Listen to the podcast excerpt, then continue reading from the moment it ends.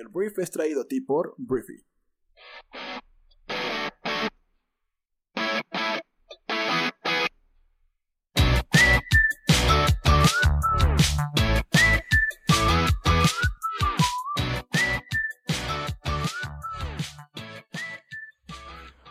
Hola, muy buenos días, bienvenidos a esto que es el Brief. Yo soy Arturo Salazar, uno de los fundadores de Briefy. Briefy es la plataforma que te facilita tener una vida más inteligente. Te permite actualizarte rápido con nuevas noticias, conocimientos y habilidades. Y decidimos empezar el año 2021 regalándote 30 días de Briefy Pro. Entonces puedes entrar a briefy.com y con el código HOLA 2021 acceder a 30 días gratis de toda nuestra plataforma. Entonces, ahora sí, vamos a comenzar con las noticias que debes conocer en este miércoles 6 de enero. Comencemos hablando de México, porque el día de ayer se anunció, la Cámara de Diputados anunció que 448 de 500 diputados buscarán reelegirse en las elecciones de este año 2021.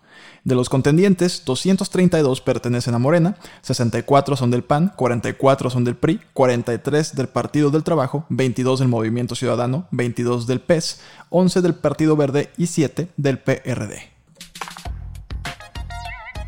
Hablemos de economía, porque ayer las previsiones del Banco Mundial para el año 2021 fueron divulgadas y presentaron un diagnóstico pesimista de la economía global afectada por la pandemia. Pero para Latinoamérica y Caribe, el organismo multilateral prevé que haya una expansión económica del 3.7% este año, mejorando su previsión anterior de un crecimiento del 2.8% para la región publicada en junio. Hablando de México, se prevé que la economía mexicana se expanda un 3.7% este año, eh, gracias a las exportaciones a Estados Unidos y los beneficios del TEMEC, según el Banco Mundial.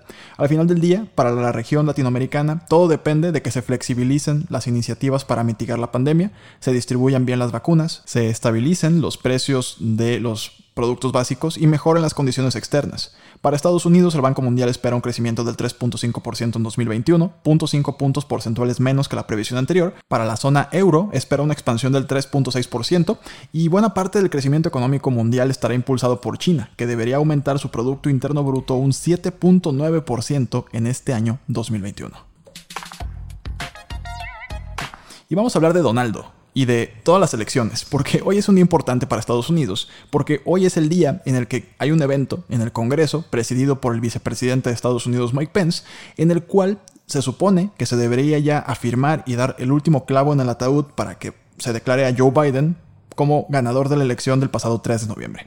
Pero todavía pueden pasar cosas y hoy vamos a hablar de lo que podría pasar. Donaldo, el presidente más naranja del mundo, Donald Trump, ha estado presionando durante estos días a Mike Pence, vicepresidente actual de Estados Unidos, para que anule o bloquee la victoria de Joe Biden en este, en este evento en el que se va a confirmar estado por estado los votos del colegio electoral.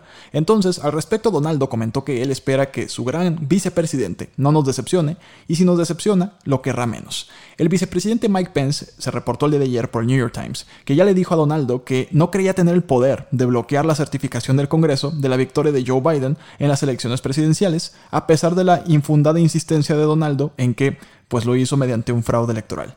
Entonces, eh, Pence no tiene el poder unilateral, eso ya es algo legal, te estoy diciendo algo con fundamento legal, eh, no tiene el poder unilateral para alterar los resultados enviados por los estados al Congreso. Para que esto sucediera, para que se anularan los resultados, tanto la Cámara como el Senado tendrían que estar de acuerdo en hacerlo, y pues esto es prácticamente imposible porque la Cámara de Representantes está controlada por los demócratas, entonces no existe una posibilidad realista de que se rechace el resultado de cualquier estado en Estados Unidos. Entonces todo parece indicar que hoy públicamente se va a declarar a Joe Biden ganador y pues Donaldo tendrá que simplemente aguantarse y pues preparar su salida de la Casa Blanca. Como nota muy rápida, ayer también se llevaron a cabo las elecciones al Senado de Estados Unidos en Georgia. Hay dos puestos en juego, con lo cual se va a definir si los republicanos tienen el control del Senado o se lo dan a los demócratas. Los demócratas tendrían que ganar los dos puestos del Senado para lograr la mayoría y con esto controlar las dos cámaras y la Casa Blanca, lo cual sería algo muy positivo para los planes de Joe Biden de cambiar las políticas públicas. De otra forma, si los republicanos conservan el Senado, pues va a ser más complicado que pasen algunas cosas como temas de cambio climático o temas también de eh, impuestos, seguridad pública, etc. Entonces, em, hasta ahorita no podemos dar resultados, la elección estaba estrecha, entonces veremos si en estos próximos días o incluso el mismo día de hoy ya te podemos dar algún tipo de resultado de Georgia. Y hablemos de Brasil porque Jair Bolsonaro, el presidente de Brasil, que es un personaje, pues la verdad, bastante eh, querido en su país, pero también bastante rechazado en la comunidad internacional, es un ultraderechista que pues no le ha ido muy bien en frente de su país. Y ayer dio un mensaje bastante extraño para un presidente, porque el presidente dijo que Brasil está quebrado y que él no puede hacer nada para remediarlo. Además dijo que la crisis generada por el COVID afectó la economía, pero la prensa se encargó de agravarla aún más al magnificar los efectos de la pandemia. Pero lo más destacable y lo más extraño fue ver a un jefe de Estado de la economía más grande de Latinoamérica y una de las más grandes del mundo, pues con la cabeza agachada, diciendo que Brasil está quebrado y que no tiene de dónde maniobrar recursos para dar más estímulos o para apoyar a las pequeñas y medianas empresas del país. Brasil está quebrado, según Jair Bolsonaro. Hablemos de Alemania porque el día de ayer Alemania confirmó que va a extender su confinamiento hasta el fin de mes y va a introducir restricciones más duras en un esfuerzo por frenar un aumento en las infecciones por coronavirus, fue lo que dijo la canciller Angela Merkel. Las nuevas reglas restringirán por primera vez los viajes no esenciales para los residentes de las áreas más afectadas en todo el país. Así se limitará el movimiento a un radio de 15 kilómetros en ciudades y distritos donde el número de nuevos casos de COVID sea superior a 200 por cada 100.000 habitantes durante un periodo de 7 días.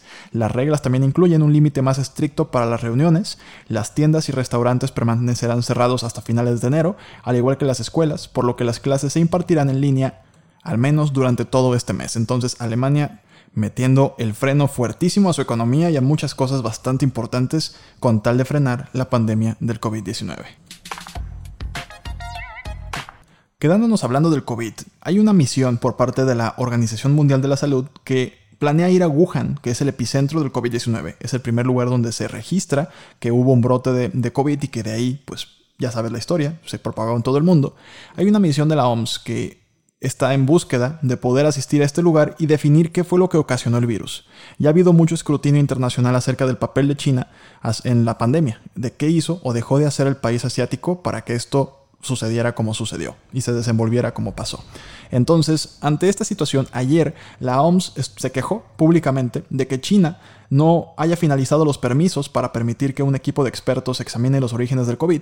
Y hay mucha paranoia al respecto, porque hay gente que dice que pues, China eh, no actuó lo suficiente. Es algo que Donaldo estuvo diciendo una y otra vez que China lo que hizo fue permitir que el virus saliera para afectar la economía del mundo. Y ya te pones en un plan muy eh, conspiranoico, ¿no? Que no voy a entrar ahí.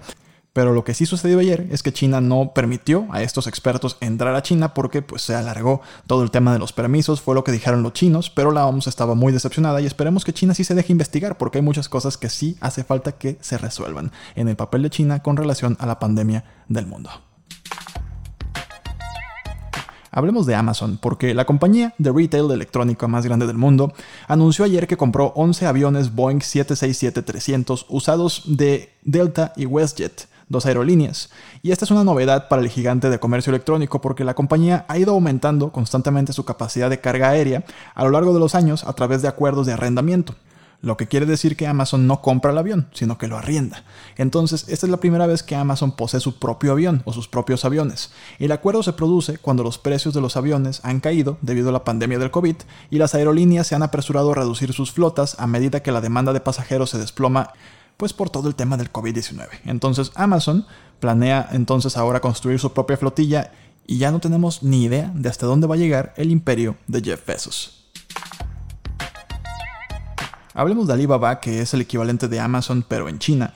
Pero Alibaba ayer anunció que va a cerrar su aplicación de streaming de música el próximo mes. La plataforma se llama todavía Xiaomi Music y veremos si esto lo absorbe otra unidad de la compañía o si cierran definitivamente. Pero sí es raro ver a Alibaba cerrando una división importante como lo puede ser la musical.